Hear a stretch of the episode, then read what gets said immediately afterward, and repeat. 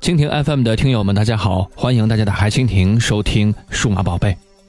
我的一个同事用的是锤子，然后呢，前两天手机屏是摔碎了，但是呢，找遍了整个市区所有修手机的维修店都没有这个原装屏来更换。后来呢，他就心想，那我重新买一款吧，于是就问我该推荐什么机型。后来我说，不如你买个华为荣耀八吧。因为这款手机还是不错的，那么今天呢，就借着这个机会来说一说荣耀八的一个手机测评。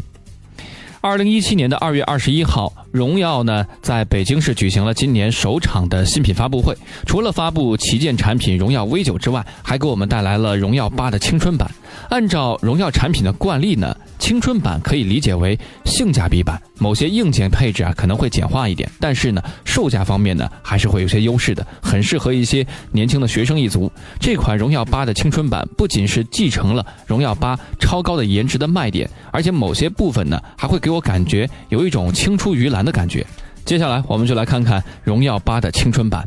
这个版本目前一共有三个版本，除了内存和网络制式的差异外，其他的配置是完全相同的。比如说，我们就拿这个大家经常会去购买的四 GB 加六十四 GB 的一个全网通的尊享版。首先，外观呢，双面的二点五 D 的玻璃加十二层镜面打造工艺。不得不说呢，荣耀八的魅海蓝是创造了一个新的配色标准。除了黑白灰之外，原来蓝色也是一种能够满足大众审美的颜色。我们看到，在荣耀八的各种户外广告当中，魅海蓝版本呢都是当仁不让的主角。荣耀八青春版也是继承了这一亮骚的魅海蓝。光从机身设计上来看，青春版和标准版几乎是一模一样的，同样是采用了双面 2.5D 的玻璃设计，再配上魅海蓝的颜色，简直就是一件潮品。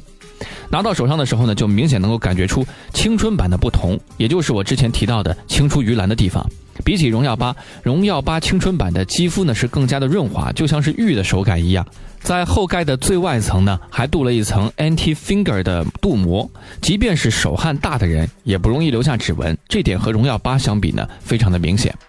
据官方的介绍呢，除了 anti finger 的镀膜之外，荣耀八青春版的魅海蓝版本还有用十二层镜面打造的工艺，比如说摄像头处呢是镀了增加的一个透镀膜，增加整体的一个光学质感。魅海蓝版本呢，还特别增加了 OPVD 的光学镀膜，让蓝色玻璃呢是投出了一个蓝宝石般的夺目的光彩。不得不说呢，这款手机啊，把美学手机是带入到了千元机市场，美品潮搭，为颜值是加分不少。荣耀八的青春版呢，整体还是保持了比较圆润的一个外观，中框呢是采用了弧面的设计造型，配合微米级的一个竖向的拉丝工艺。既降低了整机的一个视觉厚度，也确实是保持了一个比较舒适的握持感。在细节上，荣耀八青春版是采用了对称的设计理念，像正面的听筒部分、底部的喇叭孔等等，都是一个居中对称，将进一步呢加强整机的一个整体和纯粹，经得起推敲和把玩。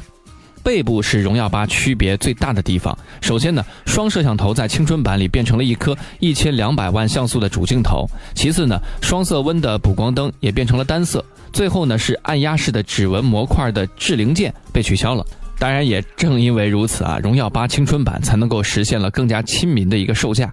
总的来说，荣耀八的青春版是保留了荣耀八大受好评的一个双面二点五 D 玻璃的设计，在此基础上把镜面设计呢又引入到千元市场，不仅让视觉上呢是同样炫酷，更加是凭借背部镜面设计，让素质更高的一个主镜头呢自拍更为轻松便捷。此外呢，荣耀八青春版的工艺也是进一步的升级了。十二层镜面工艺的加入呢，不仅是视觉上的提升，更加是具备了一个防指纹留下的一个实用工具。因此呢，如果给荣耀八青春版的外观打分的话，基本上打个九十分以上是没有问题的。就像有好多网友在网上说的，华为其实真的挺聪明的，把低配版不叫低配版，叫青春版。